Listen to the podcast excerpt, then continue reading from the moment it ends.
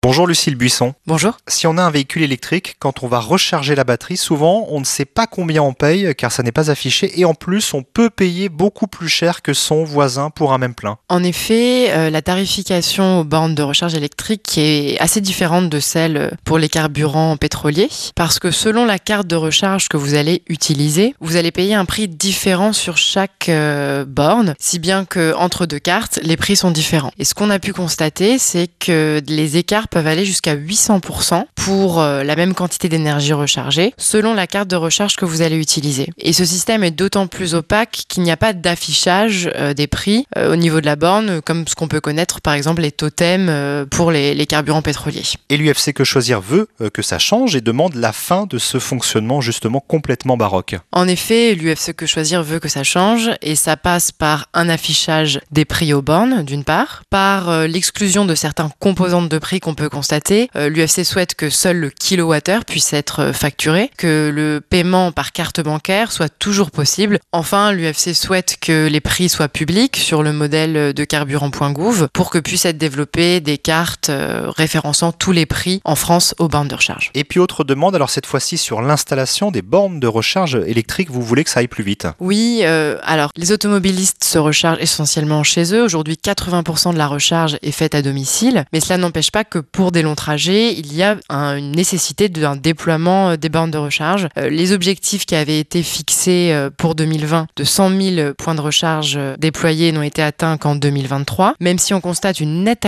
accélération en 2023 notamment sur le nombre de recharges déployées. Donc cet effort doit se poursuivre. Et finalement, ce qui nous importe aussi, c'est la qualité de service au niveau de ces bornes. Ce que l'on constate, c'est un taux de panne important et la maintenance doit être améliorée pour faciliter la vie euh, des usagers. L'UFC Que Choisir publie une grande étude sur les bornes de recharge pour euh, véhicules électriques et ses dérapages. Hein. L'association de consommateurs formule dans le même temps une série de propositions. C'est à retrouver dans le détail sur votre site internet. Merci Lucille Buisson. Merci à vous.